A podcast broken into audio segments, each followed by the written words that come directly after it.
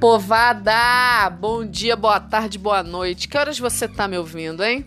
Eu sou Juliana Antunes e esse é o Sustenta aí Cash, o podcast do Sustenta aí. Aqui, o foco é sustentabilidade nas empresas, mas de uma forma bem diferente do que você costuma ver por aí. Nesse terceiro episódio, o tema vai ser comunicação e sustentabilidade. E o que eu posso começar falando disso? Que basicamente é um caso de amor e ódio. Um dos principais problemas da sustentabilidade corporativa é o famoso greenwashing. Trocando em miúdos, é a comunicação, marketing ou RP, fazendo uso de estratégias para vender ou então para passar a falsa imagem de sustentabilidade de uma empresa. Sem citar nomes, vou dar alguns exemplos de casos gritantes de como a comunicação pode jogar contra a sustentabilidade. Se não me engano, acho que em 2010, a maior mineradora do Brasil e uma das maiores do mundo fez uma propaganda que, inclusive, passou no intervalo do Jornal Nacional. Ela anunciava que ia zerar sua pegada de carbono plantando não sei quantos milhões de mudas de árvore. Problema 1: um, plantar árvore não é sustentabilidade. Se você não muda o processo produtivo para tornar ele sustentável, é só uma engana que eu gosto. Problema 2: não havia no mundo a quantidade necessária de mudas disponíveis para que a empresa zerasse a sua pegada de carbono. Problema 3: plantar onde? Em que espaço? Imagina uma mineradora gigante que tem um impacto violento plantando árvore todo ano para zerar sua pegada. Agora imagina tudo quanto a empresa fazendo isso. Acho que nos 10 anos só ia ter floresta no planeta. Um caso bem comum de acontecer é a gente ir no supermercado e na hora de comprar um produto, ler a embalagem e tá lá, empresa amiga do meio ambiente. Meu irmão, o que, que é uma empresa amiga do meio ambiente? O que, que ela faz? Pois é, mas uma pessoa desavisada, de coração bom, ela pode até achar bacana comprar o produto de uma, de uma empresa amiga do meio ambiente. E aí? Entre 2013 e 2015, aquele banco espanhol que todo mundo conhece lançou aqui no Brasil uma iniciativa onde quem financiasse o carro com ele teria o carbono dos 5 mil primeiros quilômetros compensados. Não é lindo um banco promovendo endividamento das pessoas e ecoengarrafamentos? Saindo do marketing, da publicidade, tem um exemplo bem simplório que aconteceu comigo e que, para mim, ou foi falta de pulso da área de sustentabilidade em permitir esse tipo de comunicação, ou se teve o aval, eu vejo como má fé. No ano passado, apareceu na timeline do meu LinkedIn que uma grande fabricante de cosméticos tinha zerado as emissões de carbono do escritório porque a energia dele era 100% limpa e renovável. Isso foi postado no perfil da empresa, ou seja, veio da área de comunicação.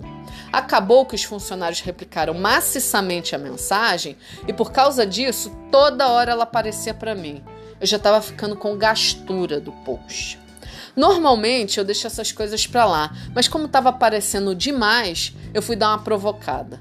Porque quem me conhece sabe que eu não valho nada. Eu fui no perfil da empresa e perguntei qual era o método utilizado para zerar o carbono, já que a energia não é o único fator de emissão de um escritório. Tirando a minha pergunta, todos os outros comentários eram de parabéns ou elogiando a iniciativa. Todos os comentários tiveram réplica da empresa ou curtida. O meu? Tô esperando o joinha até hoje. E aí, povada de comunicação, o que tens a me dizer? Fora isso, o caso tem uma outra questão. A empresa é uma indústria, longe do real impacto dela ser o escritório. Mas o que o público médio vai entender dessa comunicação? Enfim, resumindo a parte ruim, a gente tem empresa que usa da comunicação da sustentabilidade para passar uma imagem daquilo que ela não é, ou simplesmente empresas que querem lucrar em cima disso. Não vejo lucrar com a sustentabilidade como um problema. Não mesmo. O problema é a empresa querer lucrar sem ser sustentável. Sem contar que há formas muito mais inteligentes de fazer isso ao invés de apelar para o greenwashing. A questão não é nem a criação de um produto com apelo para a sustentabilidade, nem uma campanha de marketing institucional que usa a sustentabilidade como mote. O problema principal estão nas pessoas que criam essa comunicação, que criam essa mensagem e criam conteúdo. Não adianta a comunicação da sustentabilidade vir de pessoas que trabalham da mesma forma de sempre. Ou se tem gente com entendimento de sustentabilidade dentro das áreas, ou o projeto tem que ser feito em conjunto com a sustentabilidade. Porque senão, a chance de acontecer essas bizarrices que eu falei é enorme. No caso da comunicação corporativa, os profissionais precisam entender que criar storytelling de sustentabilidade não é muito bom. Eu sei que é escopo da área fazer isso. Ela pega informação bruta e pesada e transforma em histórias legais sobre a empresa. E tem que ser assim mesmo, porque como se desperta o interesse de pessoas comuns a temas tão pesados ou específicos como, por exemplo, mineração, petróleo, balanço financeiro, market share? Tem que dar uma floreada mesmo. Mas fazer essa floreada, esse veja bem com as informações de sustentabilidade da empresa, tem risco. E tem risco porque o telhado de todo mundo é de vidro. Então, se precisar contar só uma parte da história, se tiver que colocar alguma mentirinha para dar liga, é mais prudente deixar quieto. Ou melhor, vai discutir com a área de sustentabilidade a forma mais interessante e honesta de passar a informação. Eu acho tão lindo quando a sustentabilidade trabalha integrada com as outras áreas. Bem, agora vem a parte boa, porque ela existe. Muita gente acha que eu não gosto de comunicação que eu meio que desprezo a área. Eu pego no pé justamente porque eu acho que o foco não deve ser reputação, que é como a maioria das empresas usa a sustentabilidade.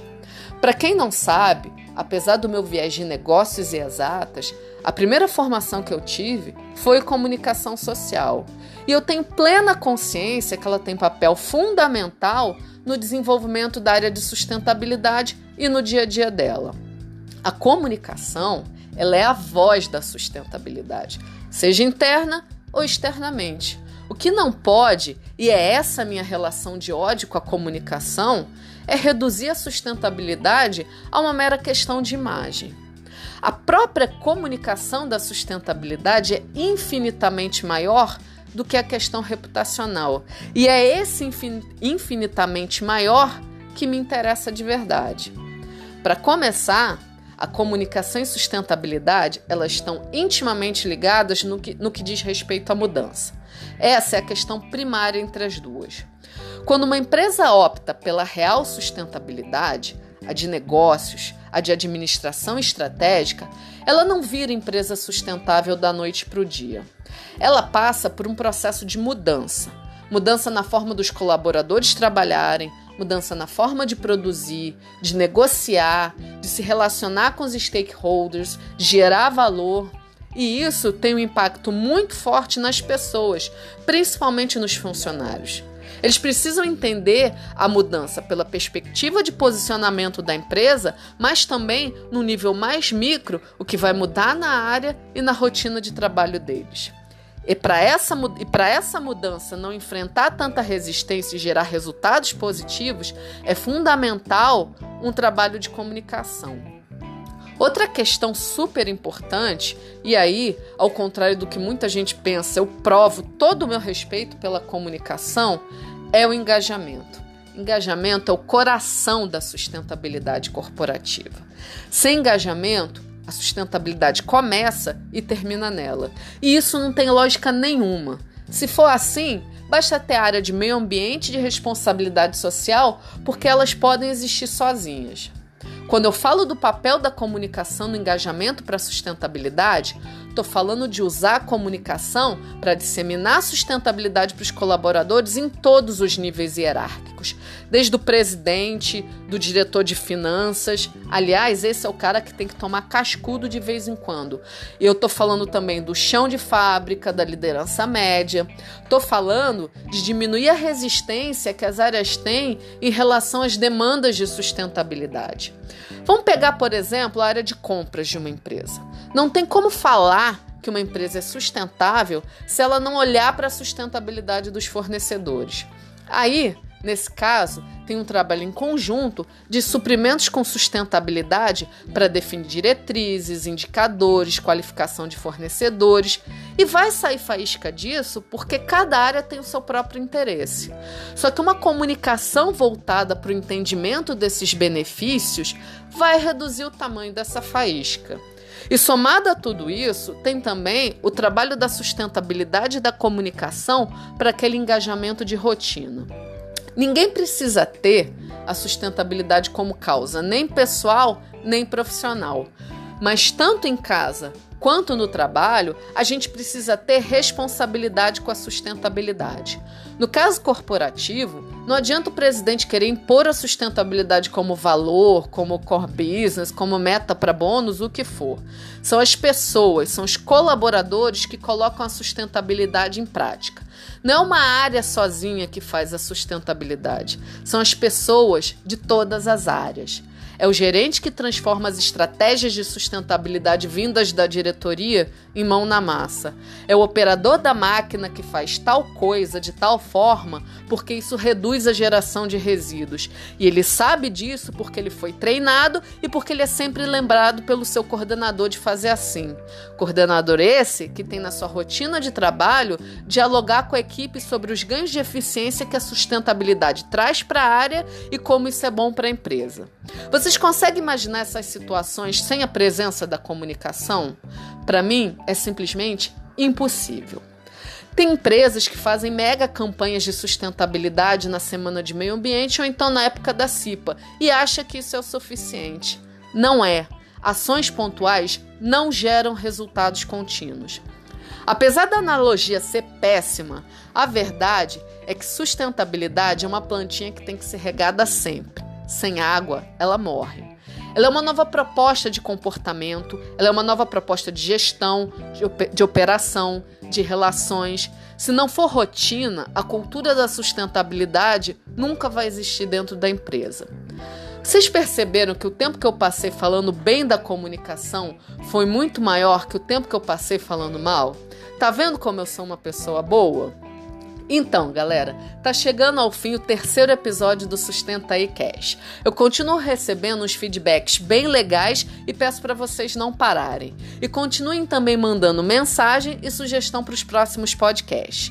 Para entrar em contato comigo, é só mandar um e-mail para contato@sustentaí.com ou uma mensagem pelas redes sociais. Lembrando que é tudo barra Sustentaí. YouTube, Facebook Instagram.